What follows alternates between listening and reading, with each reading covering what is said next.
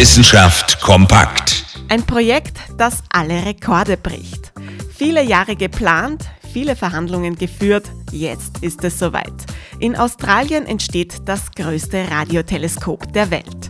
In der australischen Wüste wird eine Parabolantenne nach der anderen aufgebaut. Mehr als 130.000 Antennen sollen es insgesamt werden und das nur in der ersten Phase.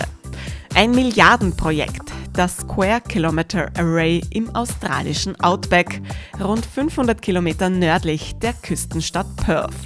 Bis 2028 soll die erste Bauphase abgeschlossen sein.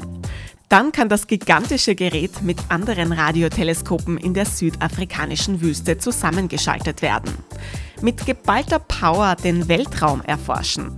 Das weltgrößte Radioteleskop soll eines Tages die weltallgrößten Rätsel lösen und uns diese eine Frage beantworten.